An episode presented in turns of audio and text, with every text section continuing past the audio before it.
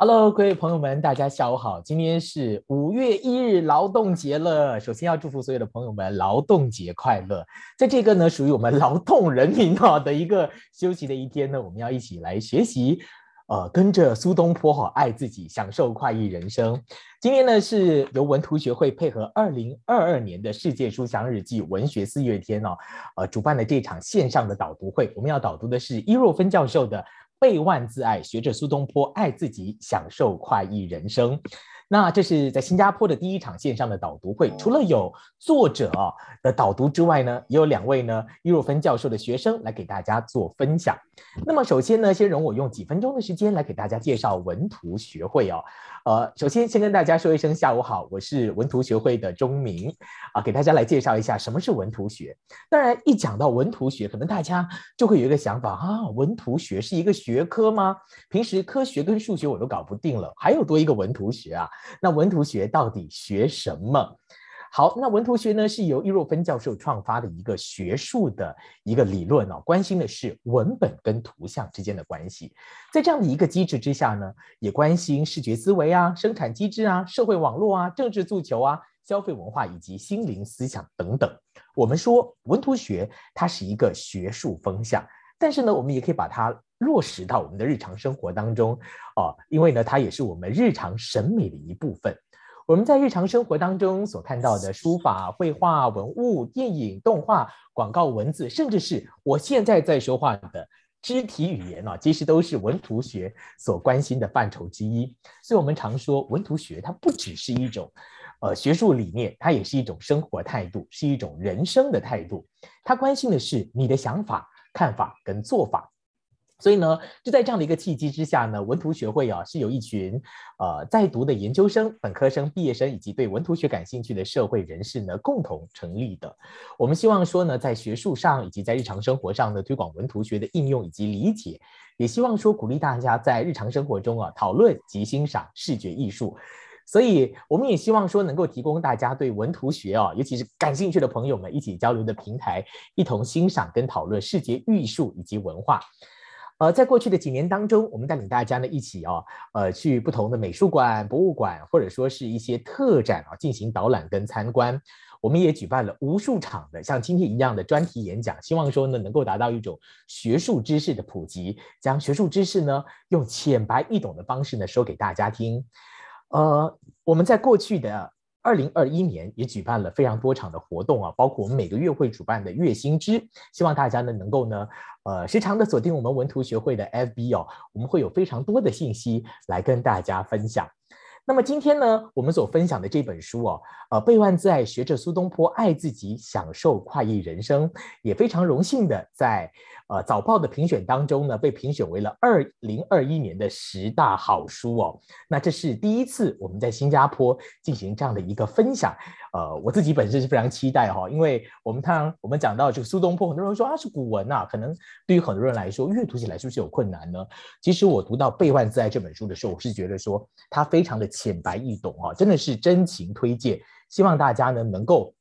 呃，去 Shopping 上面呢，也能够啊看看有优惠价格哈，能够购买到这本书。到 Shopping 上面去输入“背万字爱”就能够找到了。好，那么现在事不宜迟，我们欢迎今天的主讲人，也就是南洋理工大学中文系的教授伊若芬教授来给我们做分享。有请伊老师。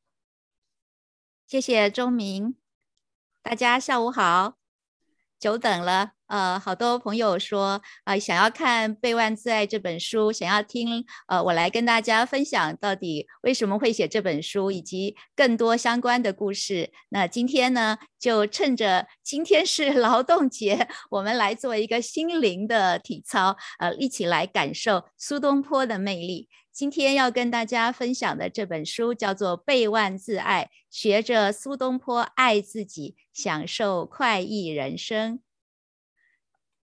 在邀请大家一起来加入今天的活动的时候，很多朋友给我发了消息，想要听到今天能够谈到什么。呃，有人说想要听易老师讲为何成为苏东坡迷呢？苏东坡和现代生活的关系，东坡如何爱自己？什么叫做文图学？还有朋友说，learn how to enjoy life no matter what the circumstance change。呃，或者是苏东坡怎么样理财啊？呃，如何正确的爱自己？什么才是爱自己？生活中面临无法抉择的问题，让自己不开心又无法舍得，应该怎么办呢？呃，好多好多的问题，今天呃会一一给大家解答大部分的问题啊。还有朋友说，呃。我没有什么特别的理由，就是喜欢苏东坡，喜欢伊若芬。呃，谢谢。我们今天一起来了解一下《备忘自爱》这本书，了解怎么样透过这本书来达到你的快意人生。今天你会听到了几个重点呢？一个就是为什么我会写《备忘自爱》这本书，还有有两位读者要和大家分享这本书他们的阅读的体验。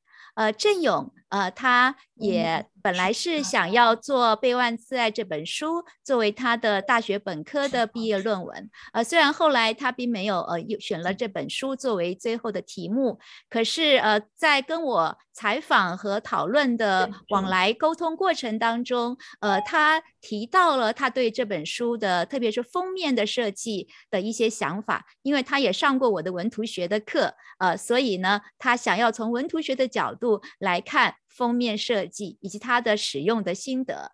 呃，李毅会跟大家谈一谈呃这本书的特点和它的整体的结构。哦，然后我会给大家举书中的例子，一起来感受一下。你需要备忘自爱，因为这本书可以帮助你自救，而且可以帮助你好好的爱自己。特别感谢联合早报的书评的老师们，把这本书选为了年度十大好书。为什么我会喜欢苏东坡？其实还没有认识苏东坡之前，我是认识三毛的。呃，大家如果知道三毛是谁的话，请你在我们的留言板或者是在我们的呃脸书直播下面写一好吗？写一个数字一，告诉我三毛到现在还有多少读者知道他、认识他呢？呃，我是读了他的这本书，叫做《撒哈拉的故事》。呃，在这本书当中呢，其中有一页啊，他说了：“人生到处知何似？恰似飞鸿踏雪泥。”泥上偶尔留指爪，鸿飞哪复计东西啊！能够像三毛这样子啊，流浪到西班牙，甚至于到撒哈拉沙漠，呃，在沙漠里面行走的时候，风一吹，足迹就不见了。这是多么浪漫的一件事情！我好向往有一天能够像他一样浪迹天涯，所以我就把这首诗呢，就抄在我的笔记本里面，经常的读，自然而然了就会寄诵，而且呃也不知不觉的爱上了这首诗。可是后来啊，我有机会读到了苏东坡的诗，我才晓得原来这首诗啊。它不是叫做三毛流浪西班牙，它是苏东坡的《贺子游渑池怀旧》。哇，这个诗的题目有点复杂哦。首先要解释什么是子由，子由就是苏东坡的弟弟，他叫做苏辙。哈，线上我知道有很多我的台湾的读者们，呃，在台湾我们是学作叫做苏辙。哈，今天呃，为了呃让更多的读者们，特别是今天主要是呃新加坡的活动，所以我就念作苏辙。呃，苏辙呃是苏东坡的弟弟啊，然后呃他写了一首诗。呃，给了苏东坡，那苏东坡呢就回复他，怎么回复呢？你看在画面上面红色的字“尼西提斯”这四个字呢，就是押韵的字啊。然后特别我把它框起来，哎，原来苏东坡讲的是“应似飞鸿踏雪泥”，而不是“恰似”。而且呢，第三句说的是“池泥上偶然留指爪”，啊，不是偶尔。好，所以。因似和恰似、偶然跟偶尔有什么差别呢？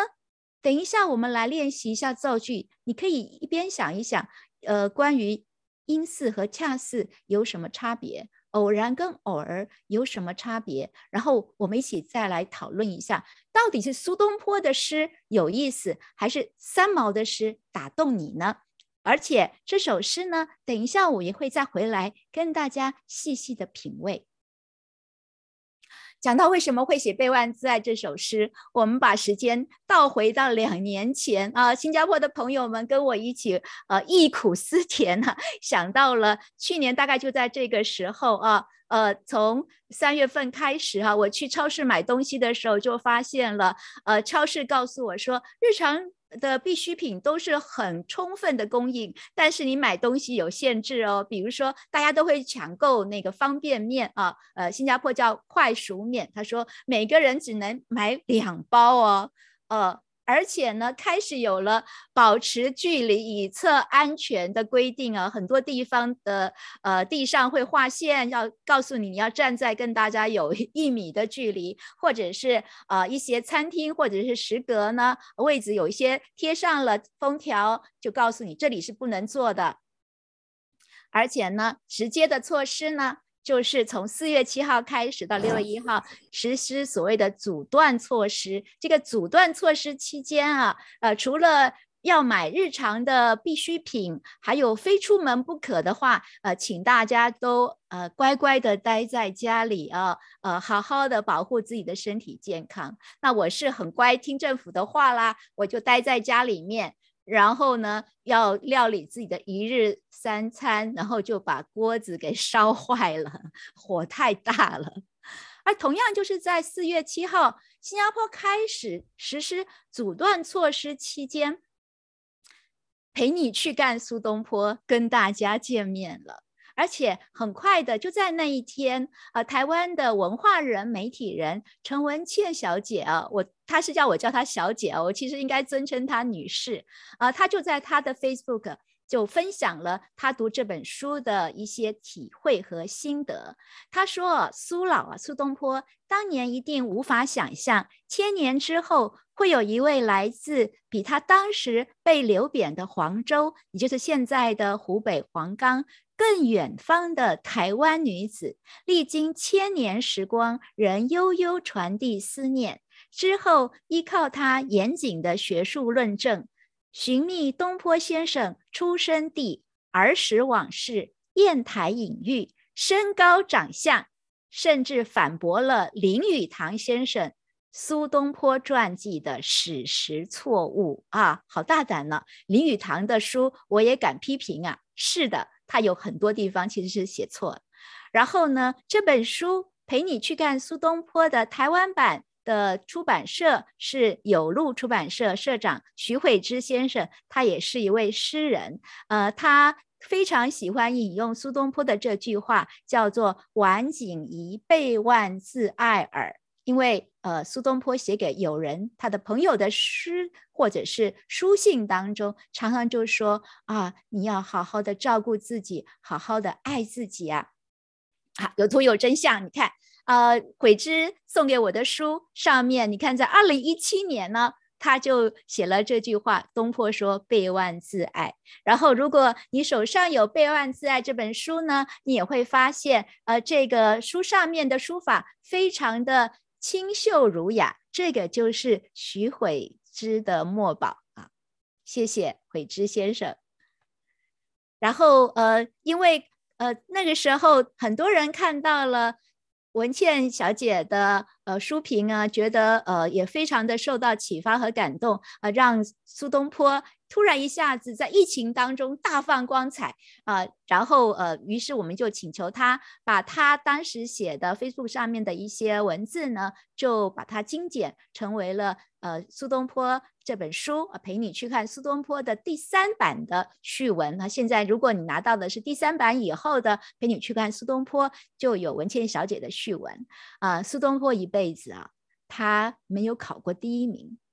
这一点我跟他是一样的，所以觉得心里还蛮安安定的。觉得反正苏东坡也没有考过第一名嘛，呃，但是呢，陪你去看苏东坡，呃，托大家的福，有机会登上了网络书店的排行榜的冠军，突然让我了解啊，原来当第一名的滋味其实也挺不错，特别是高兴有很多读者喜欢这本书。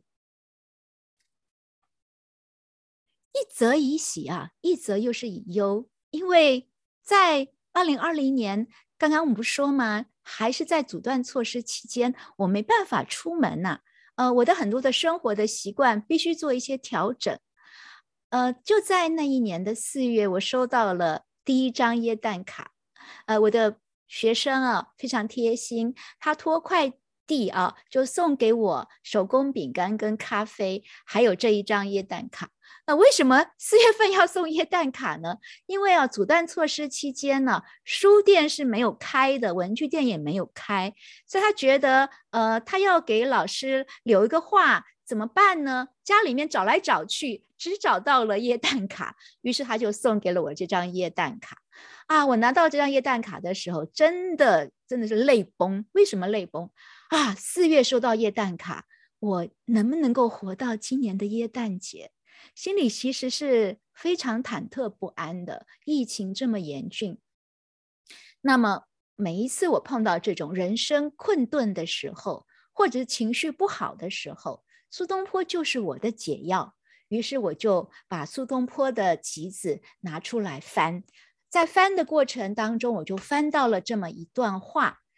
他是在海南岛的时候，他写的。他说。我刚刚到海南岛的时候啊，我看四方都是啊大海啊，那我觉得非常的难过啊。我什么时候能够离开这个海岛呢？但是过一会儿他又想，其实啊，呃，用我现在的话来说，我们地球啊百分之七十都是海洋啊，所以啊，人都是在一个一个的岛，只是有的岛比较大，有的岛比较小而已。我们人谁不是在岛上呢？所以我就想，嗯，我是从台湾岛呃漂流，或者是因为工作的关系到了新加坡岛，都是在岛。但是我们比起将近一千年以前的苏东坡，我们有快递送东西来，我们有网络，呃，可以跟大家沟通，还可以在网络上面抢菜，其实已经幸福很多了。还有。陪你去看苏东坡的书的后面有伊若芬生平与写作大事记。我当时有一个很呃，应该说是呃悲哀的想法吧，就是如果我真的没有办法逃过这一劫，我不幸染病了，然后呢，没关系。陪你去看苏东坡的读者会在这本书的后面。看到我的人生的轨迹，以及我的写作的历程，有这么一本书留在世界上陪伴大家，我觉得此生了无遗憾。后来啊，呃，有机会呢，接受到了新加坡九五八城市频道的。呃，黄淑君小姐的采访，呃，我们就在周五阅读的这个节目的板块当中呢，你看上面有写了“万众一心抗疫情”啊，呃，跟大家介绍了陪你去看苏东坡，也就自然而然的用“备万自爱”这四个字和听众朋友跟观众朋友们呃一起共勉，然后在网络上面，呃，可能是读者或者是听众呢，他就说了啊，天哪，那句“备万自爱”。根本堪比心理治疗师啊！他曾经听过我在故宫的演讲，然后看了书，呃，然后发现了“备万自爱”这个四个字真的好重要，而且好有疗愈效果，于是就鼓励我来写一本书。备万自爱吧，啊，也是特别感谢文倩小姐跟悔之社长的鼓励啊，就说啊，既然是疫情避疫在家啊，宅在家里面做什么呢？写写书啊，写写文章呢，读读书，呃，也可以可以做一种自我疗愈吧，啊，于是我就在想，备万自爱的过程当中，我谈到的内容，首先是考虑到。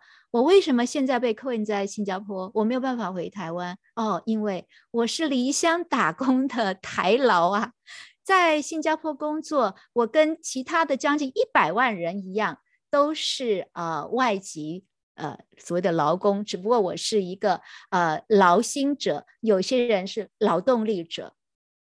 而在呃从二零零六年到新加坡以来，我在二零一一年遭受到这一辈子最大的一个呃人身攻击跟打击，呃，这个叫做办公室政治啊。呃，竟然是在网络上面啊发电邮给所有的同事啊，包括我们的呃这个负责一些杂物的秘书。他们都收到了啊，说我这个人什么不负呃责任呐，什么信口雌黄啊，真的是是可忍孰不可忍。然后我怎么办？我只好去找律师来帮忙，透过法律途径，在学校一层一层的上诉，将近有整整十一个多月，将近一年啊，把这个事情给解决了。这两个当事人现在已经不在南大中文系，但他给我们的伤害是一直留在。我心中以及我的家庭，甚至于我的一些同事当中，还有呃，从教书以来，有好多的学生的情绪，呃，是我们在跟同学们接触的过程当中碰到，而有的时候是措手不及的。有的时候上课的时候，会有同学突然啊的一声就跑出去了，然后怎么办？我应该停下来，还是我要找人去看他怎么回事呢？呃，还有同学在下课的时候说要来跟我讲几句话，然后突然全身冒冷汗发抖，然后他把他手上的那个呃果汁呢，就一直挤，一直挤，挤到那个果汁都流出来了啊！还在嗯前几个月吧，呃，有同学由他的爸爸和他的另外一个好朋友陪同到我的办公室来说，呃，因为有一些情况必须要休学，那问我应该怎么处理，那我就。从我的书架上面拿下两本《备万自爱》，我一方面告诉他，事情总是有办法解决的，而且呃，欢迎你们看看这两本书，也许它就可以帮助你。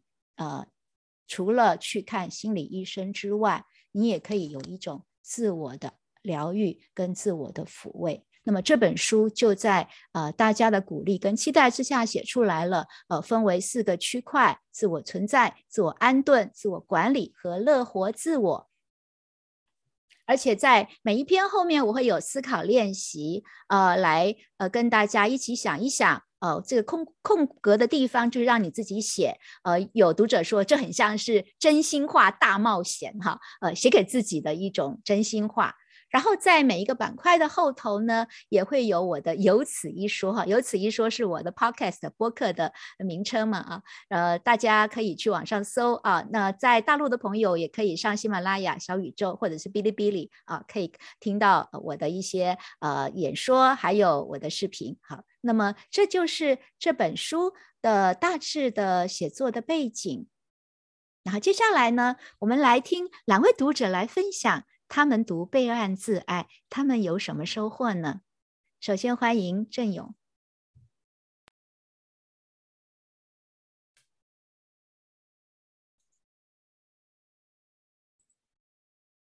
大家好，我是王振勇，是南洋理工大学中文系的应届毕业生。非常抱歉，由于我之前已经有一些项目安排，所以无法实体参加今天的活动。今天呢，我想要通过这段录像和大家分享两个浅见。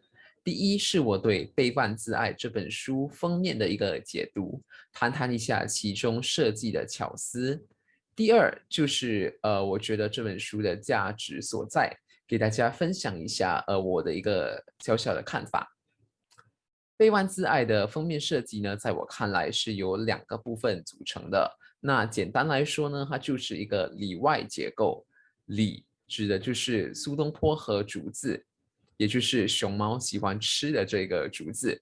那谈到苏轼和竹子的时候呢，我就会联想到，呃，我在易若芬老师的课我们学到的这一首诗啊，苏轼这个诗作“书草补之所藏，与可画竹三首”啊，其中对苏轼画竹胸有成竹这个主题内容啊，我们进行探讨。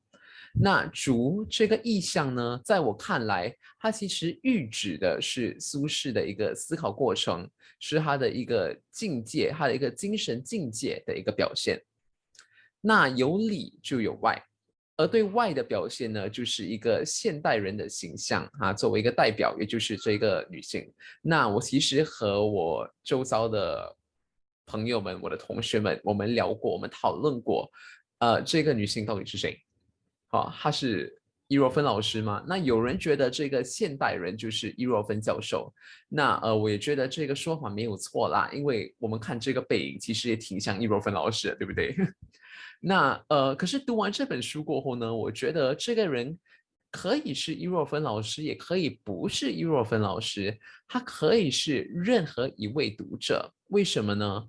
这个人坐在一扇一扇窗边，他窥探着苏轼的内心世界。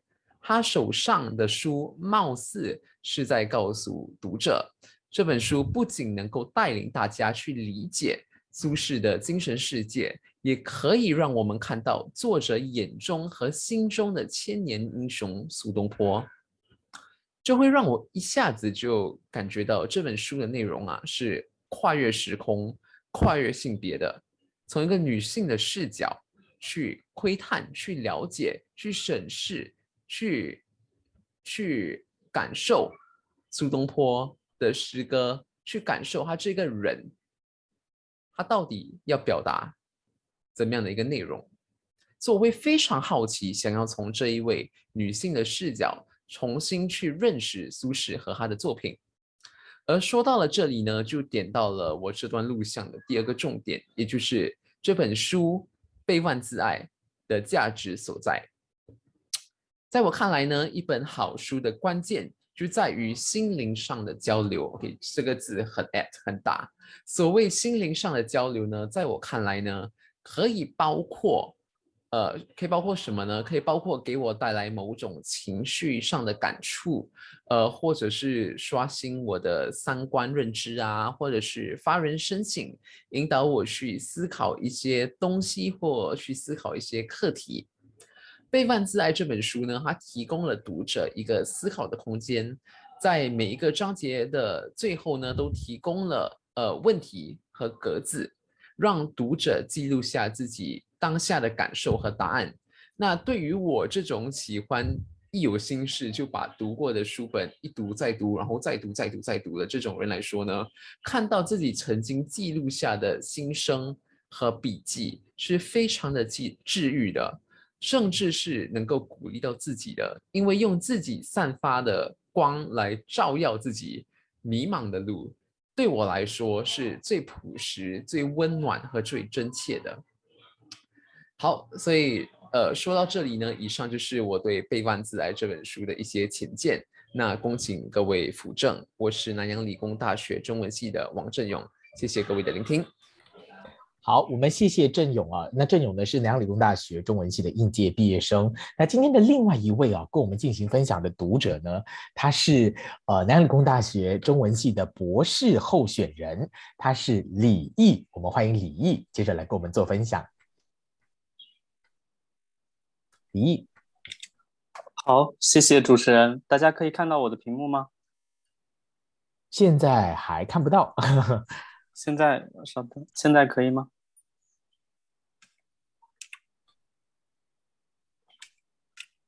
现在可以吗？看得到了，是。好，谢谢，谢谢主持人，也谢谢易老师。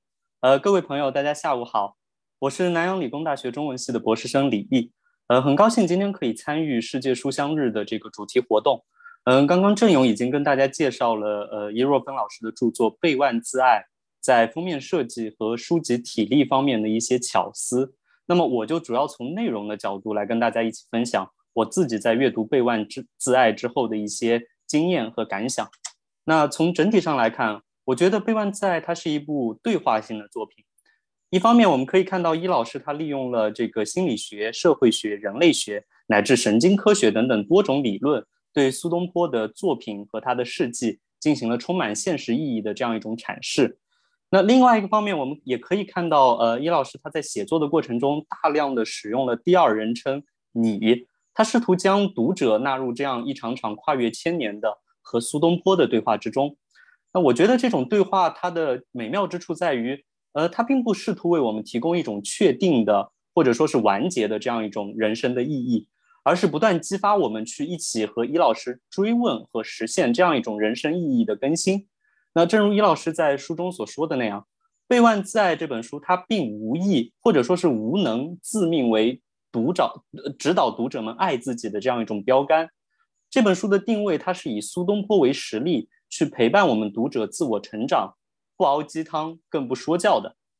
那从这个角度来看，呃，易老师和郑勇在之前的导读中也曾经提示我们，呃，注意这样一个细节，那就是备万在在每一个篇章结束之后，都会有一个空白的呃思考练习。那这样一个思考练习是留给我们读者进行自己的回应和阐释的。那所以我们可以看到，呃，作者易老师他并没有垄断对于苏东坡和他事迹的这样一种解释的权利，反而积极主动的邀请我们这些读者去介入到这样一场对话当中，在与作者和苏东坡一次次的这样一种心灵邂逅当中去追索全新的人生意义。那事实上，备万自爱的这个题目本身，就像易老师刚才所说的，它它本身就来自于这个苏东坡写给友人书信的一个结语。那所以从这个角度来看，备万在它其实就像是一封一封作者易老师写给苏东坡、写给我们读者的信件。呃，作者苏东坡和我们读者之间形成了一个开放性的、充满理解的这样一个场域。那我们可以在这里彼此对话、彼此通信，交换对自我、世界和人生的一系列的看法。呃，具体的从这本书的结构上来看，《备万自爱》这本书它可以分为四个彼此关联的板块，它们是自我存在、自我安顿、自我管理和乐活自我。那这些板块，它通过对苏东坡文艺作品和事迹的这样一种阐发，为我们提供了一系列值得参考的生活方式和生活态度。那其中，自我存在关注的是我们对自己的这样一种认识。那自我安顿则在这个基础之上去进一步的关照我们自己在这个社会和世界当中的位置，而在明确了自我和世界的关系之后，在第三个部分，也就是自我管理当中，就将我们对自我和世界的这样一种思考转化为一种具体的生活实践，最终在乐活自我的这样一个板块当中去寻找到一种可持续的自足的生活方式。那因此，我们或许可以将《备万自爱》这本书的所有章节归纳为两个根本性的问题。第一个就是我们应该如何向内认识自我；第二个问题就是这个自我又应当如何与外部世界共存。呃，我认为这两个问题它其实是超越时间的，它毫无偏私地拷问着千年之前的苏东坡和身处现代的我们。有趣的是，尽管我们与苏东坡面临着同样的问题，甚至采用类似的手段去追寻解答。但却往往在相同的问题上给出了完全不同的答案。具体来说，在自我存在的板块当中，我们不仅可以读到苏东坡对于星座、命理等等学说的这样一种探究，呃，也可以看到他如何在自尊自爱的同时，去协调个人与集体、私心与公理之间的这样一种矛盾。那在某些角度来，从某些角度来看，我我会觉得苏东坡和我们现代人其实并没有多少区别。比如他也是一个星座迷，他会用摩羯座的这样一种运势来解释人生的磨难。那他也和我们一样，有的时候会因为做了一个梦而影响自己的心情。那当然，他也会讨论前世今生的种种。但是在另外一些层面上，苏东坡和我们又是截然不同的。呃，现在的我们其实已经习惯于在事物之间进行分类，我就是我，物就是物。那因此，我们的自我实现必然以彼此倾压和剥削外物为代价。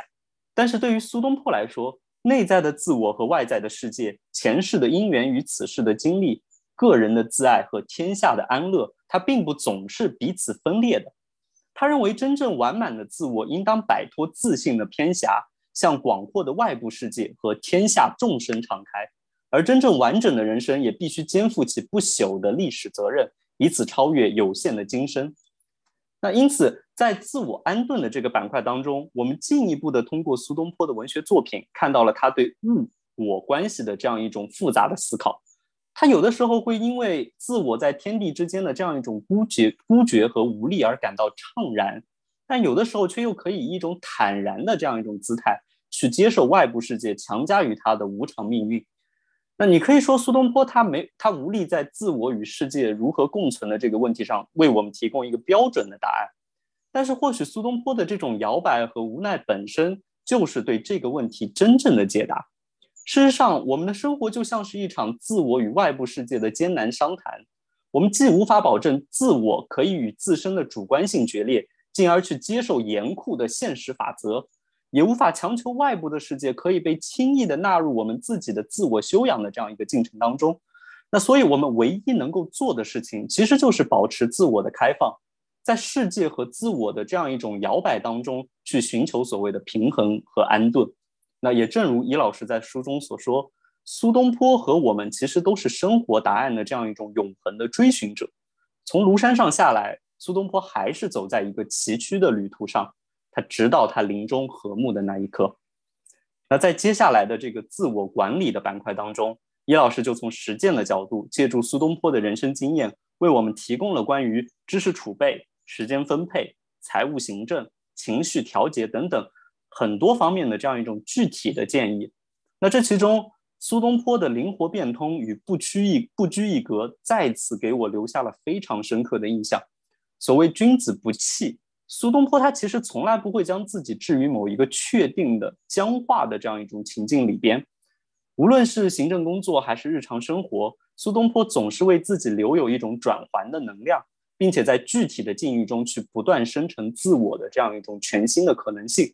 比如说，在学习方面，苏东坡他可以创造性的转化所学，从《孙子兵法》当中去领悟读书的一个窍门。那在行政的工作上，苏东坡也可以将非常枯燥的这样一种公务改造成充满趣味的一系列的智力游戏。那即便是在遭遇贬谪的时候，苏东坡也可以在其中发现生活的乐趣。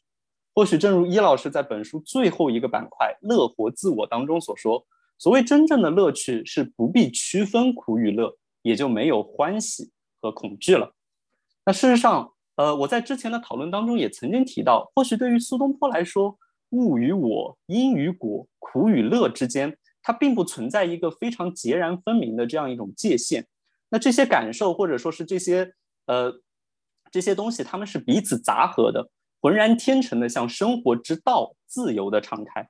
而我们作为现代人的痛苦之处，或许恰恰在于我们太习惯以一种分裂的方式去看待这个世界。呃，正如法国社会学家布鲁诺·拉图尔所说，所谓现代的解释，就是将一切混合之物视为两种纯粹形式的结合体，并且试图分析何者来自于主体或者说社会，何者来自于客体。那因此，在物我之间，我们不是走向自我的沉沦，就是成为物的奴隶；而在苦与乐之间，我们如果没有能够达成快乐，就必然遭受痛苦的惩罚。那在这个意义上，苏东坡的生命经验恰恰为我们揭示了一个被现代性遮蔽的广阔的中间王国，在那里，内在的自我与外在的世界彼此敞开，自由生长，而那才是幸福的所在。那最后。既然谈到苏东坡与我们当下的生活，呃，我想再谈一谈古代的精神资源与我们现代生活之间的关系，作为我这次分享的一个总结。那事实上，古今之争从来都是现代文明的一个核心的问题。现代文明固然可以为我们提供丰富的物质生活和便利的科技条件，但这些都只是美好生活的一个精致的外壳。我们对于良善、幸福以及德性的追求。才构成了美好生活坚硬的内核，而这些东西往往来自于一个稳定的传统。那在这个意义上，我们的现代生活其实从来没有偏离传统而存在过。没有古代内容的现代生活其实是不值得过的。那因此，备万自爱对我来说正是这样一座沟通古今的桥梁。它将我们对美好生活的永恒追求和多元可能呈现在我们眼前。谢谢大家。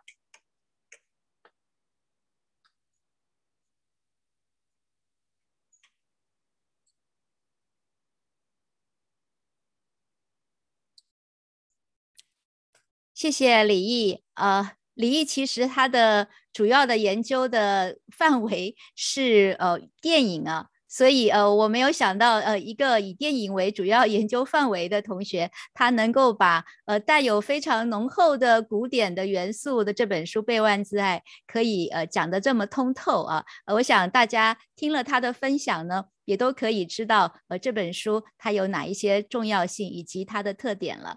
呃，接下来呢，呃，我就来跟大家谈一谈，嗯，你为什么需要背万字爱，以及我在这本书当中，呃，是怎么样去一步一步的去理解苏东坡的。我们回到刚才你也有讲到的，呃，其实现代的文明是根植于过去的一些经典传统的。呃，我们到现在，呃，突然一下子觉得，哎呀，学习古典好像是离我们的日常生活太远了，甚至于学习人文、学习文学都没有什么用，哈，大家大错特错，并不是我什么老一卖一哈，呃，随便说一说的，文学是有用的。你说文学没用的人，是因为你不会用。而且可能你的老师也没教，或者你的老师教了，而你没有得到老师教的精髓。所以今天我就跟大家来分享一下，也许老师没教，或者老师教了你忘了，我们温习一下怎样读一篇文学作品，从文学作品里面领悟到更多的人生智慧。通常我们在讲一。补文学作品啊，不管是诗或小说的时候，我们呃过去的课本都会首先就是作者啊、背景啊，这是一种情境上面的解释。为什么这个作者会写这本书，或者会呃写这篇文章啊？他要表达什么？这是情境。第二呢，呃，很多的课本呢都会呃写什么主题思想啦，啊，艺术特色啦，这就是他的审美。好，那如果你是觉得学习文学是为了帮助自己写作，那呃，到了第二步审美的阶段，呃，能够去运用就已经非常好了。那现在很多人觉得学古文并不能够帮助我们写写现在的白话文，呃，其实不对的啊。我们的白话文如果要写得好，一定要有很好的古文的基础。这个余光中先生曾经有过很详细的论述，嗯。第三个部分哈，字很大，请你记得，不管你对这个作品喜欢或不喜欢，真正能够用得到，在你的人生里面显现出意义的是，你通透理解它的毅力，而且用在自己的实践当中。当它变成是你的人生的一部分，就好像苏东坡变成我的人生的一部分，我靠着他给我精神食粮，也靠着他给我很多的稿费啊，呃，我。依靠它，让我的人生过得更有意义。各位也可以去想一想，有没有在什么片刻，或者是在什么样的一些情境当中，你也有这么样的一个精神支柱，它可以帮助你去做人生的实践。嗯。今天我在跟大家讲的是苏东坡怎么样帮助我们人生实践，就回到了一开始的那首，我以为是三毛流浪西班牙哈，其实不是，是苏轼的诗《贺子由免池怀旧》这首诗。呃，当时写作的年龄，苏轼是二十五岁。为什么有这首诗呢？是他的弟弟苏辙先写了一首诗，叫做。怀缅池记子瞻兄，他说：“相携话别正原上，共道长途怕雪泥。”诶，所以“雪泥红爪”的这两个字啊，“雪泥”的原先的写作的人是苏辙，不是苏东坡先写的。归寄怀寻大梁末，行人已渡古桥西。曾为县吏明知否？旧宿僧房必共题，遥想独游家未少，无方追马但名思。这讲的是什么呢？我们先来看一下地图。在公元一零五六年的时候，苏轼跟他的父亲苏洵和他的弟弟苏辙。在我们这个画面左下角的这个地方，成都的附近叫做眉山，眉毛的眉，眉山是他的家乡，他的出生地。他们父子三个人呢，一路的往东北方走走走，要去哪里？要去当时北宋的首都，也就是现在的开封啊，那个时候叫做汴梁、汴京。在一路上。他们就经过了一个地点，这个地点就是渑池，渑池就在现在的河南。呃，他们在那里呢，住在一个寺庙里面。而且呢，还在那个寺庙呃的墙壁上面题诗哦，呃，不晓得呃是不是因为寺庙的住持觉得这对呃兄弟啊和他们的父亲呃进京赶考，应该是呃饱读诗书、会写诗的人吧？来来来，给我墙壁上面 留几个字留念吧。于是就提了这个诗，啊，一些诗，这诗在哪里？在墙壁上面。后来呢，没有了。过了五年，一零六一年啊，中间经过了很多的这个考试啦，啊变化啦，呃，苏东坡呢就被任命到陕西的凤翔去做官，就是我们看到画面左边这个地方。那么，呃，他和他的父亲和他的弟弟呢，就在开封这个地方呢，要准备要啊话别了。然后弟弟就舍不得啦，就一路送哥哥送送送送到了郑州这个地方。所以有那么一首诗，这是苏东坡写的：“辛丑是一月十九日，寄于子由，别于郑州西门之外。马上赋诗一篇寄之。”好长的题目，信息量很大哦。是什么时候呢？公元一零六一年农历的十一月十九号。这句呃话很重要，为什么？这个是他和弟弟从小一块长大，有生以来第一次的分别，所以对他来说这一天意义重大。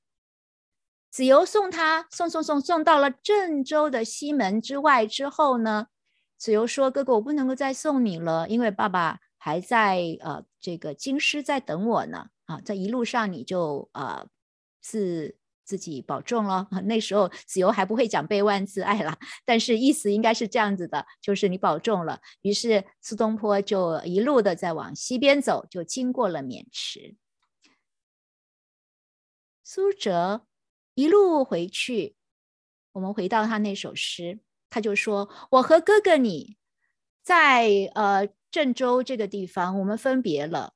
然后呢？”你走这个长途，我提醒你小心，一路上有雪泥啊，正在下雪啊，道路很泥泞啊，呃，请你要注意安全呐。那我呢，我就往回走，又回到了开封去，然后我就想象行人，行人就是呃哥哥，呃哥哥你啊，可能是不是已经度过了这个呃崤山这个地方啊？那也是在现在的河南，那也可能呢。你会经过渑池这个地方。以前呢，我曾经被任命当渑池的县吏，但是后来呢，我没有去啊，没有赴任。不知道当地老百姓知不知道呢？还记得五年以前，我们曾经住在一个寺庙里面，我们还在那个墙壁上面题诗呢。我想到哥哥你一个人呢，呃，要到那么远的地方去啊，呃，可能。会觉得人生的旅途啊，有了弟弟陪伴会更好。可惜没有办法陪伴你啊。我想到你骑的马啊，在孤零零的路上，呃，鸣叫着。那么弟弟问的那座庙还在吗？那个僧人还在吗？我们提的诗还在吗？苏东坡写了回信，他说。人生到处知何似？应似飞鸿踏雪泥。泥上偶然留指爪，鸿飞哪复计东西？好，我的人生的这种漂泊，好像鸿雁一样啊。这个鸿就是大雁，是居无定所的。而且呢，现在一边下雪，走在泥泞的路上呢，这个印记也不会长久。如果我们会去想，哎，我到底走过的路留下了痕迹是什么样呢？其实看不到了，因为大雁飞走了，一阵雪在降下来，已经不知道我的足迹在哪里，也不知道那只大雁飞到哪里去了。你问我那个老僧呢？我告诉你，这个老僧他叫奉贤和尚，他已经圆寂了。而且呢，这个庙呢也受到了迫害啊，或者是年久失修了，没有住持在里头呢，墙壁也就颓倒了。那墙壁倒了，诗也就看不到了。于是他就反过来问弟弟：“你还记得吗？五年前我们经过这里，呃，去进京赶考的时候，那个时候走到路上好狼狈哦，马死了。”那么我没有代步的工具怎么办呢？只好就借了一一只跛脚的驴子。我们蹒跚的前进着，天地之间只听见了驴子的嘶鸣声。有一位学者他在分析这首诗的时候，他说：“啊，这首诗很滑稽，呃，很幽默啊。大家听我在分析，你觉得很滑稽、很幽默吗？应该是很狼狈吧。”刚开始我们问大家了，三毛说的这个“恰似飞鸿踏雪泥”，他。和苏东坡讲的不一样，那我去啊，还做了一个小小的调研呢。其实这不是版本的问题，可能就是三毛当时在写的时候就自己记到的是“恰似飞鸿踏雪泥”，但苏东坡写的是“应似飞鸿踏雪泥”。然后还有就是呃，偶然留指爪跟偶尔留指爪这。几个词到底有什么差别呢？那欢迎大家来造句看看。我们先造第一个呃句子哈，练习看看。很久没有考试了，是不是啊？用因似还有恰似来造句子，然后来讲一讲这两个词因似和恰似有什么同，还有什么不同呢？那欢迎大家开麦来说，或者是呃，在我们的呃聊天板，或者是在 Facebook 上面的留言，呃，请你造一下句子，呃，让我们分享。然后我我会送呃什么呢？会送我们书店的折价券呢。呃，欢迎大家来试试看。呃，请你造四个句子，一个句子是因似，一个句子是恰似，一个句子是偶然，一个句子是偶尔。来。现在开始动起来！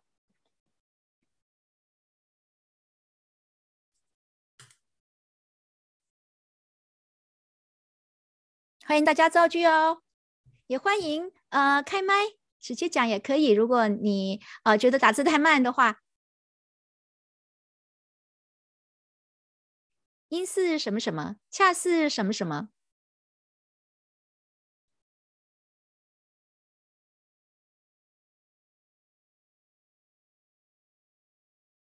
这就是在练习文图学强调的文本的细读。这两个词有什么差别呢？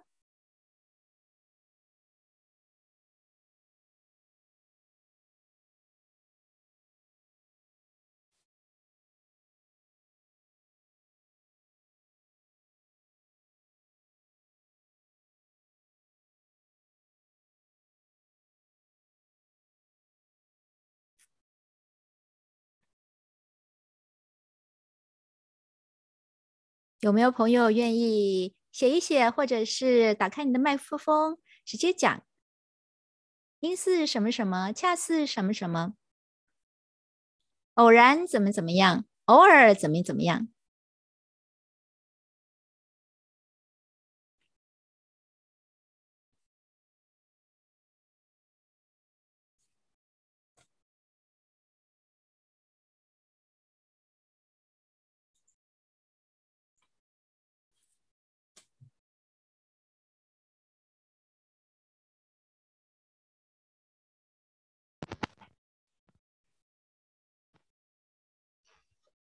很久没有练习造句了哦，是不是有一点难呢？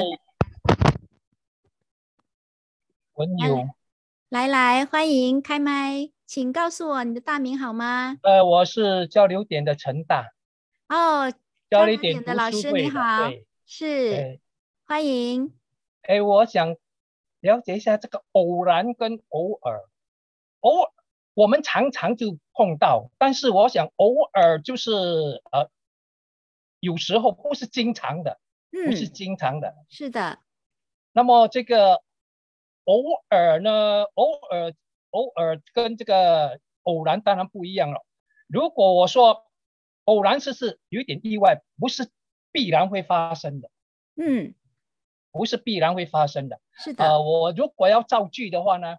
偶尔我也会去那呃那边植物园那边看看一下，但是我不一定一定会去。是，那么偶然偶然间突然就是突然间发生这件事情，偶然我突然想到，喂，为什么是这样有这样的一件事情？不是说一一定会这样的，我我这样的解读不知道是不是正确，请指教，谢谢，谢谢交流点这位朋友哈啊，偶然偶尔偶尔是呃呃可能会发生，但是呃偶偶偶然是我不知道会不会发生，但是它发生了，嗯，来来，还有没有关于因似和恰似呢？很好。我会送给你折价券呢，呃，请你呃到时候呃跟我们的工作人员联系哈，或者我们工作人员会呃跟你私下询问怎么样给你我们的折价券。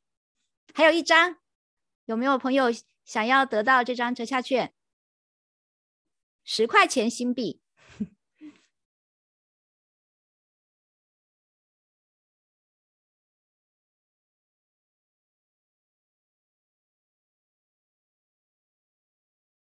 因似和恰似是一样的吗？也可能你觉得其实就是一样的哦。这是一个开放的答案哦。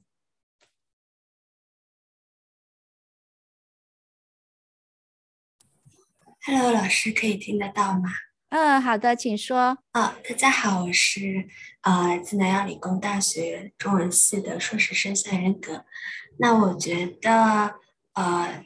恰似和因似之间，如果是我个人的感受的话，其实我会觉得恰似它卡的比较准一点。就是 A 恰似 B 的话，这两个，比如说我这样写的话，那在我的呃感受里面，这两个是可能是正好非常的相对应的。但是音似呢，呃，感觉上面会比较的留有空间一些。然后可能是在我此刻的这样的一个抒发，就是音似什么什么什么。当然，呃，我对于这个两个这个喻体和本体之间的那个对应，不会说卡的这么的呃准确，或者是这么的精准，而是一个更多的是有一个情感上面的呃，我们现在很流行一个说法，就是说温度、湿度，嗯，都要都要对。都都在这一刻形成了一个很好的这样的一个氛围的时候，感觉更像是因似一些。嗯，是的，呃，谢谢元格哈。呃，大家很久没有仔细去推敲，其实汉字、汉语或者是我们说在新加坡叫华语啊，有些很微妙的一种差别。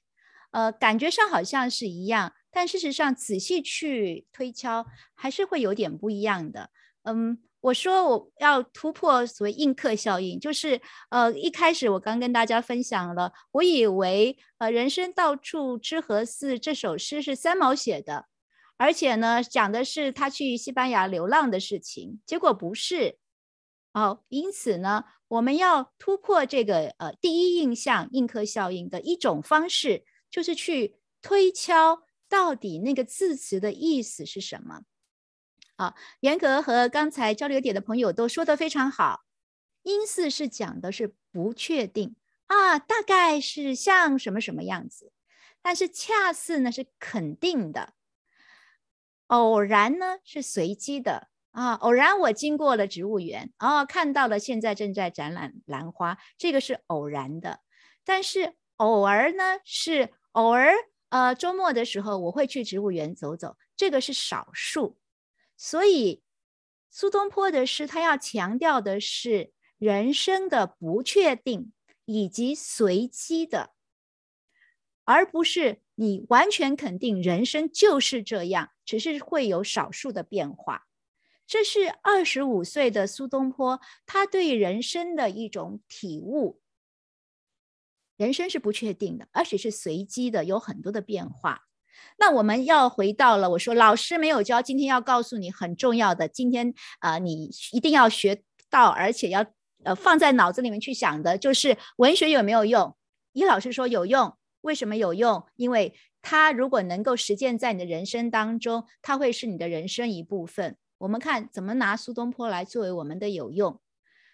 大概每隔二十年，红这个大雁的意象，好，就是文图学讲的 image。啊，这个意象会在他的作品当中重复的出现。哈，这是我做了一个整个的作品的整理之后，有这么一个观察。在他四十五岁的时候，这只飞鸿变成了孤鸿；到了他六十五岁的时候，这只孤鸿变成了归鸿。我们再来一个一个的看，他是怎么的变化？二十五岁的苏东坡，他说：“人生到处知何似”的时候，人生的漂泊无定，其实是很浪漫的。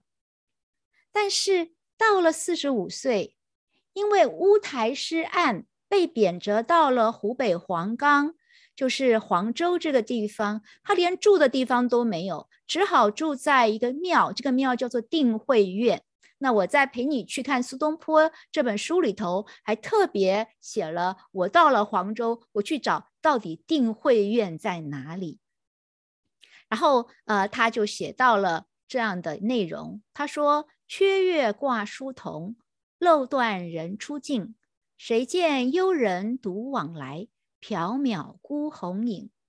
惊起却回头，有恨无人省。”拣尽寒枝不肯栖，寂寞沙洲冷。这不是一个明亮的月圆的晚上，而是月亮缺了，比较幽暗的晚上。月亮挂在树叶很稀疏的梧桐树上面，夜已经深了，人们也就慢慢的安静下来。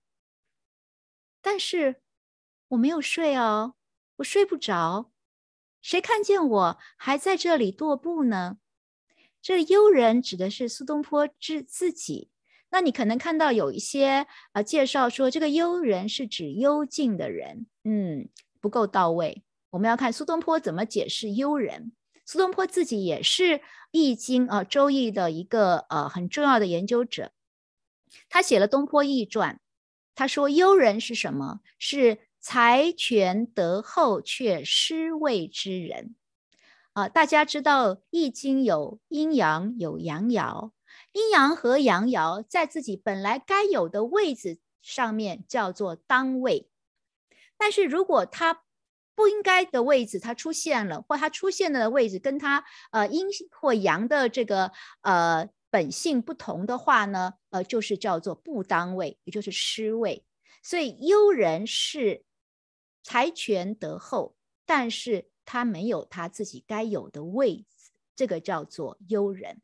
这个幽人就是好像渺渺茫茫的一只离开了团体的一只孤雁，在夜深人静的时候，他还在腋下，或者是还在他的房子里面踱步着。这个幽人惊起却回头，哎。他已经呃在官场上面已经将近二十年了，突然一下子遭受了非常大的一个政治打击的时候，他才突然回过头来去反省自己过去在官场上面的所作所为，有恨无人省的恨啊，有的解释说这个恨是指怨恨，其实不是怨恨，这个恨呢是《长恨歌》的恨。也是东坡的《水调歌头》他说的啊，这个呃，不应有恨啊，呃，何事长向别时圆的恨，是指遗憾，人生的遗憾啊。如果是怨恨的话，你是站在一个负面的角度去看人生；但是如果你觉得是遗憾的话，是人生可能圆满，但是可惜现在不是，它是一个。不愿意随便停留下来的一只孤雁，在沙洲非常孤单的停留着。这个是呃，我说苏东坡的感觉。我孤高，我骄傲。哎，我也你还可以看到苏东坡的另外一首诗，他说：“人似秋鸿来有信，事如春梦了无痕。”哈，在雪泥上面不留红爪，但是。呃，是有幸的。时间到了呢，秋风起就北雁南飞了。呃，在年轻的时候，我们享受孤独，呃，觉得自己可以任性啊，自命不凡，而且人生是在自己的掌控当中。但是惊喜却回头的时候，才想到，哎，我觉得我自己是很自由的，来去无牵挂呀。没想到啊，当我在人生的低谷的时候呢？记得我的人是寥寥可数的，因为没人把我放在眼里，反而是你是在牵挂别人呢。到了六十五岁，这首诗是写在苏东坡去世之前几个月。他从海南岛被贬谪了，后来回到了大陆，然后呃，大概在南京这个地方呢，他写了这么一首诗给一个僧人，这个僧人就叫做法知啊。他写了诗给法知，呃，这个僧人他说：“春来何处不归鸿，飞复雷牛跨旧踏旧踪。但愿老师真似月。”谁家瓮里不相逢？啊，都有一首诗说：“到处相逢是偶然啊，不是偶尔，是偶然。到处相逢是偶然，就好像春来何处不归鸿。我是一只从海南岛呃回来的一只孤鸿，而且是回到了中原大地。但是我的心态是什么？随缘且喜。”但愿老师，老师就是法之僧人，你真像一轮明月一样照耀大地。好，用佛家的话来说，法喜充满。因为我们人呢，就是在一个大的瓮当中，这就是天下。你的天下就在一个瓮里面，你跟这个有缘的人是会相逢的，就好像我们今天在线上相逢一样，相逢就是有缘。而磨练就是人生给我们的礼物，就看你是要怎么样的去接受它。所以，从二十五岁到六十五岁，从我漂泊我浪漫，到我孤高我骄傲，到最后我回归我随缘且喜。朋友们，你是在人生的哪一个阶段呢？讲到了。红的意象的变化，我可以从这里面去拆解苏东坡怎么样去思考人生和他的对应方式。同时，我也提醒大家，嗯，思想和意志是主导人的行为的，所以我们要了解一个人的思想和意志，而不是表面去模仿他的行为，这样你就会掉入一个。思维的误区或者是陷阱当中，哦，很多人会说：“哇，我读了好多心灵鸡汤的书啊，我应该是有很多营养了，而且我也看了很多成功学的书，为什么我的人生还是感觉不成功，然后有很多忧虑呢？因为你只是瞎忙，你只是照单全收，请你要像背万字爱的内容一样。”透过我去拆解苏东坡的思考和应对方式，然后回归到你自己的人生，去想你应该怎么样去爱自己，而不会因为达不到你以为的成功，达不到那个标准，反而变成了怨恨自己。那我们今天马上背万字爱，可以帮助你什么？第一。我们想一想，什么是你的底线？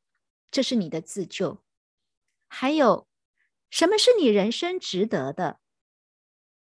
知道自己的人生值得什么，你才能够了解怎么样去爱自己。《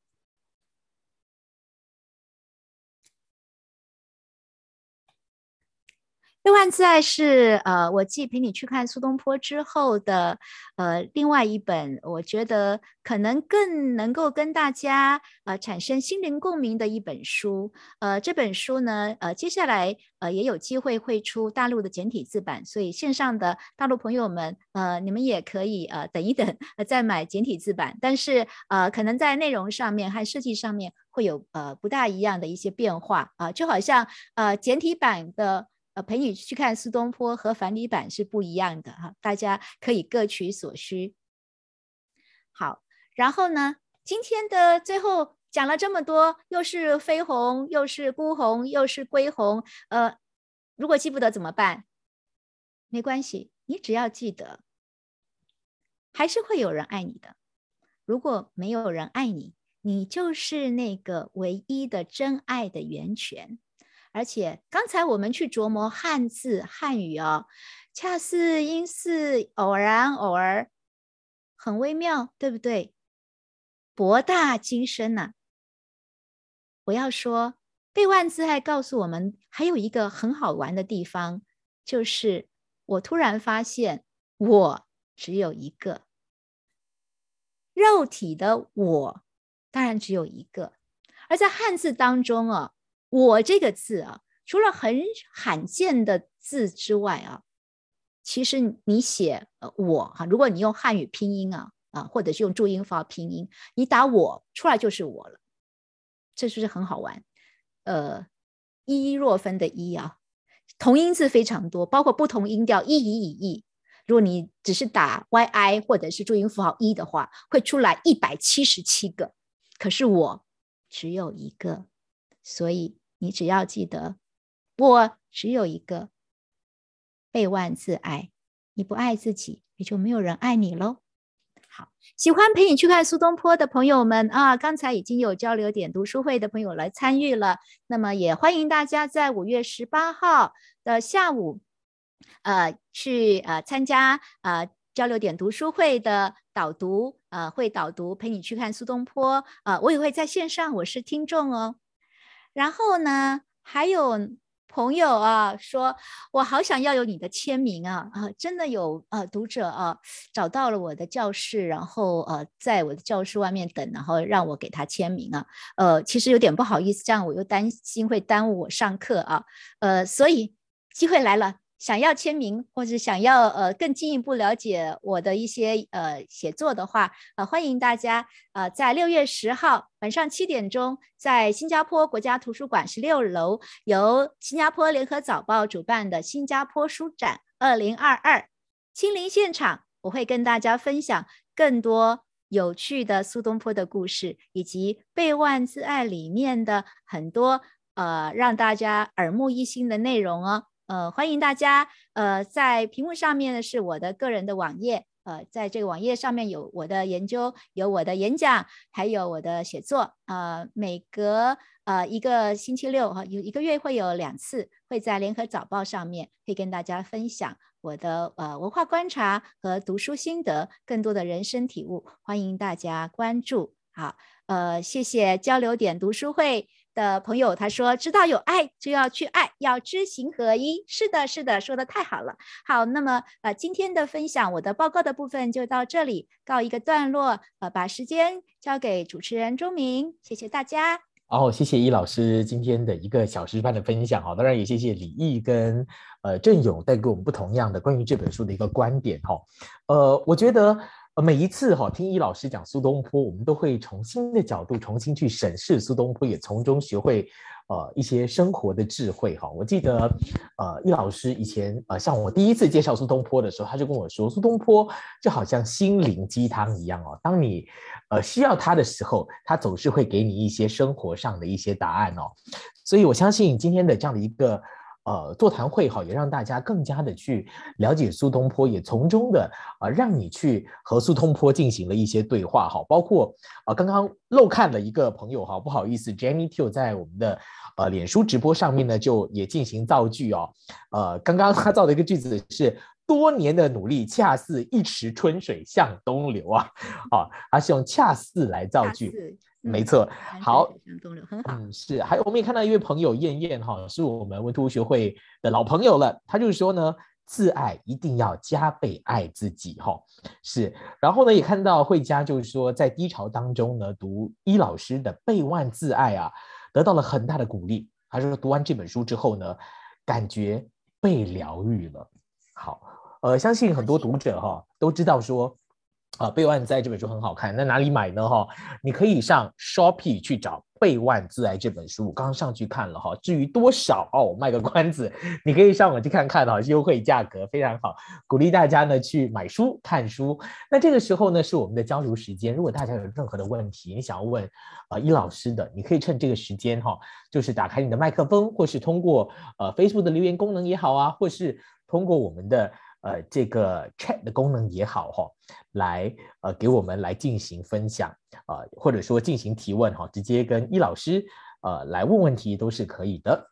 嗯嗯，欢迎呃读者可以呃谈一谈你的心得，或者想想要知道什么事情，呃都会跟大家在这里一起分享解答。是看到了彭秀琴这位朋友在我们的呃这个 Zoom 平台上面，他就说呢，倍万自爱值得一读，谢谢你的高度肯定哈、是谢谢。知音，好，来欢迎朋友们，如果说有提问的话，可以问。哎，慧佳，慧佳举手了。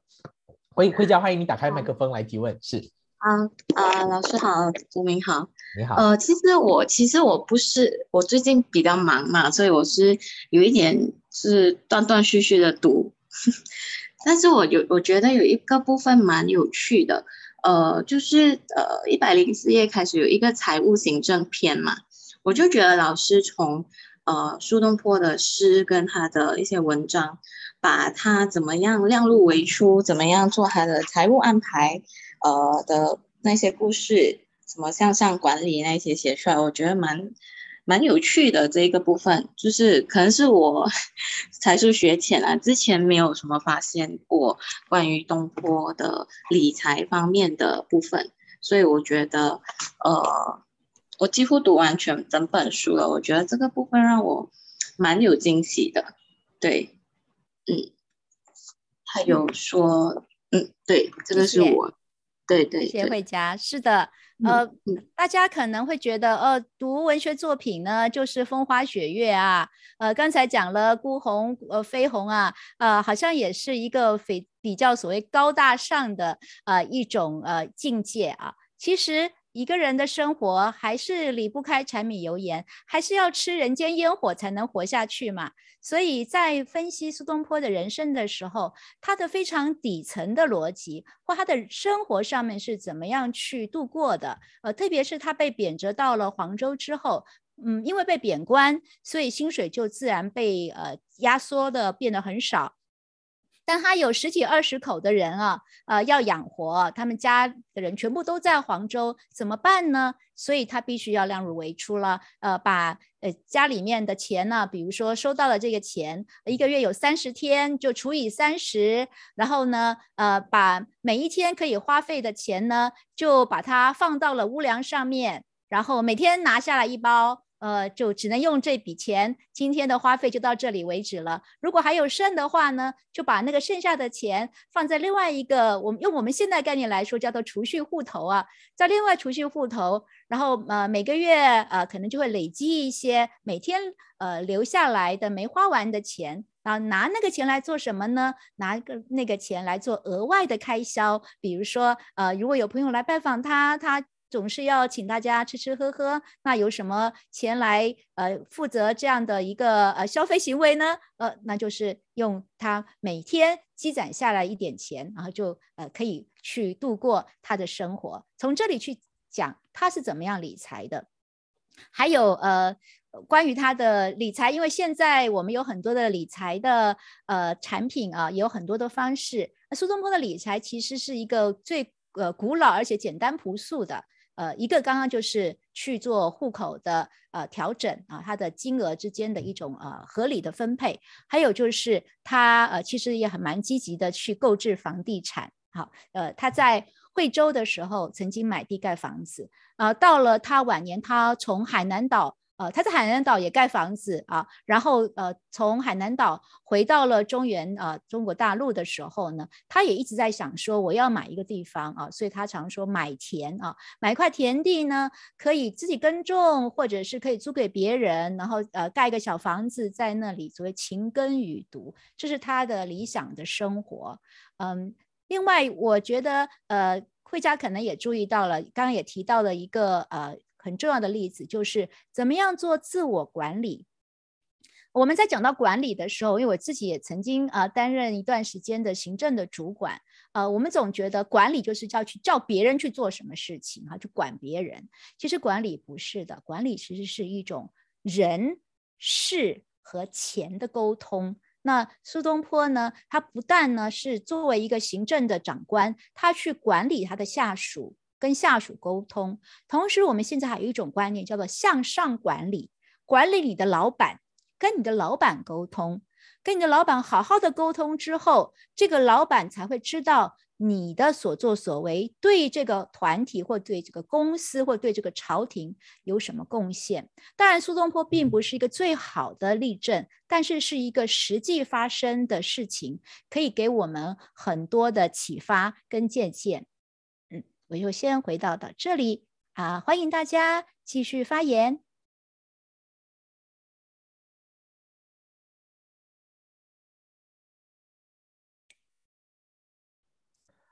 好，还有其他的提问吗？好，看到这里有一位 Jenny Q 哈，在我们的 Facebook 上面留言哈，很可能很多朋友都有这样的一个问题，就是说啊，易老师，我们也知道说，老师在大学教书哈，怎么会有时间在忙碌的课业当中，还能挤出时间来进行创作呢？嗯。嗯，再有一回到刚才这个问题，我想大家也都很关心，也经常被问到。这也是我从苏东坡那里学到的，这也是自我管理的一部分。呃，我用了现在人的一个观点啊，这叫做清单革命。哈，就是把你要做的事情列出清单来，然后呢，给自己一些呃工作的期限。呃，而且呢，这个管理还有一个呃，也是很关键的一个呃观点啊，或者是他的一个精神，就是我们一直以为我们要管理时间，其实时间呢，你管不管都一样的。哎，你觉得很奇怪，为什么不管理时间？人家不是什么番茄钟工作法吗？我要说的是，不管你管不管理时间，时间都会过去的。对吧？我们今天从两点半讲到现在，呃，大家很认真在听，时间不知不觉就过去了。如果你没有参与今天的分享会，你做别的事情，时间也是过去了。要管理的不是时间，是你的精力、你的 energy、你的呃精神、你的体力，你在。应对事物跟呃处理啊人生当中的很多大大小小的事情的时候，在什么时候要全力以赴？要在什么时候应该要放自己一马，要轻松一点，甚至有的时候要耍废，要躺平。你的精力的管理的紧跟松，这个才是让自己可以在人生的过程当中，不管。情绪怎样起伏，你的喜怒哀乐会随着你的精力管理而有所提升的。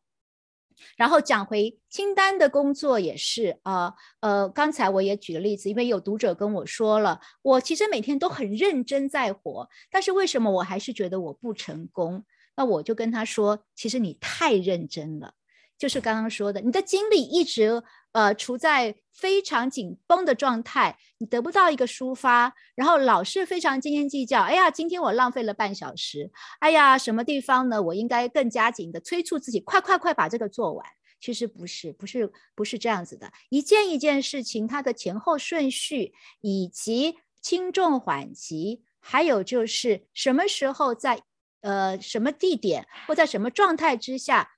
能够发挥最大的效能，这是我常常会跟我的研究生同学们去分享说：你要知道你的生物时钟，一天当中什么时候是你精神最好、最可以去思考跟处理困难跟复杂的事情，什么时候你就应该刚才我们说了放轻松，呃，喝杯茶，吃个点心，或者是在呃沙发床上躺一躺，这个。自己知道的话，你的人人生的过程当中就会有很多呃有趣，而且是刚刚我们说的乐活的那一点。好，呃，不一定每天都要过得非常的紧凑。呃，偶尔给自己放松的一段时间，有的时候带着一点点负罪感，觉得哎呀，今天我没读书，哎，这整天都在追剧。可是没关系，呃，明天第二天又提起精神来说，为了弥补昨昨天追剧太过分了，今天好好来读点书吧，说不定你的读书效率会更高哦。所以有的人不是说吗？不考不完，大考就大完，这也是一种呃极端的例子。谢谢。好，谢谢易老师解答刚刚 Jenny 这位朋友的一个问题哦。呃，另外呢，秀琴也在我们的留言室当中说到说，佩服易老师，呃，讲透了，不好意思，讲透了苏东坡，呃，并从他的诗句当中吸取养分，啊，然后呢应用在现代的生活当中啊。那么也也有一个呃蛮类似的一个观点是在我们的 FB 上面的哈。这里有一位朋友，他是燕燕，他说呢本来就蛮喜欢苏东坡了，但是呢因为伊老师被爱了哦，他说是加倍爱了苏东坡。他说呢择近寒之不肯栖，意思是不是不随波逐流呢？老师？呃，笼统来说哈，是随不随波逐流吧。呃，但是呢，大家可能慢慢会发现，我常常有的时候会去呃别开生面的去呃解释一般读者或一般学者的观点呢。呃，刚才我说了，幽人不是幽静的人呢，呃，而且呃这个恨呢不是怨恨，呃拣尽寒枝不肯栖呢，呃也可以说不随波逐流。但是我觉得这个太过笼统，而是呢。呃，有自我的原则，这个自我的原则不一定就是不随波逐流。有的时候啊，所谓的随大流，大家都这么做，我也去这么做，它其实是一种安全。哈，也有我们可能有的时候读了一些文学作品，特别强调那种孤高，特别强调不跟人家一一般见识，或者是哦大家都是这样，所以我要故意做的不一样。哈，虽然有时候我也是这样，不过。呃，有的时候做安全的选择并不是不对的，而是它有没有符合你的人生的原则，就是刚才我们最后说的自救。你的人生的底线是什么？而且在这个底线的上面去自我完成，过你值得的人生。谢谢。好的，线上我们应该还有时间，是最后一个问题哈。慧佳，您举手了是吗？您要开麦克风发言吗？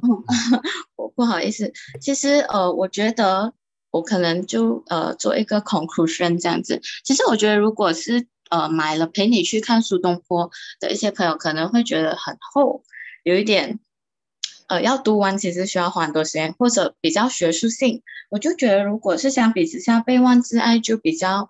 呃，通俗大众化，其实，呃，你不用怕你读不懂，真的就是很白话。然后，嗯，我觉得，呃，我想要推荐另外一个 chapter 是情绪调节的那个部分，一一二。我觉得，因为最近疫情，大家可能都会有一些生活上的调动嘛。然后，呃，我觉得这这一这一个部分也是有帮助到我很多，关于呃情绪调节的那一个呃 chapter 那一边。对，所以呃，就希望，因为每个人读书都会得，我可能我读到的重点跟钟明跟每一个人读的都不一样嘛，对，所以可能大家都可以从里面得到一些鼓励跟一些养分。嗯，谢谢。哦，原来这个跟读莎士比亚是一样的哈。呃，就是一千个读者就一千个苏东坡，读出来的感悟都是不一样的。好，那时间也差不多了哈，已经是三点五十七分了。呃，很开心今天呢，在劳动节哈，我们以这种比较疗愈的方式哈，呃，花了九十分钟。让苏东坡疗愈我们，也谢谢今天的主讲人哈易若芬老师，还有两位跟我们分享的读者啊，分别是李毅还有郑勇带给我们呢，呃，有关于呃苏轼的一个解读。那我再次说一下哈，在 Shopee 上面呢，其实能够找到这本书，也就是哎，对不起，这里啊备忘自爱哈，大家啊欢迎上 Shopee 去找一找哈，呃，现在是优惠价，在五月份才能够找得到哈。另外呢，在六月十七号呢是文图学会的下一场活动，那将会是一场呃绘本的线上工作坊哈，希望大家也能够多多的支持。那这里呢再次在荧幕上面展示的是文图学会的 Facebook 的 QR 码，欢迎大家呢扫码来加入我们的 Facebook 哈，来第一手的去呃获取呢有关于文图学会的最新的消息。好，今天呢非常感谢大家。呃，出席我们的线上导读会，我们希望呢再次跟大家在线上交流，祝福大家，谢谢，祝福大家倍万自爱哦。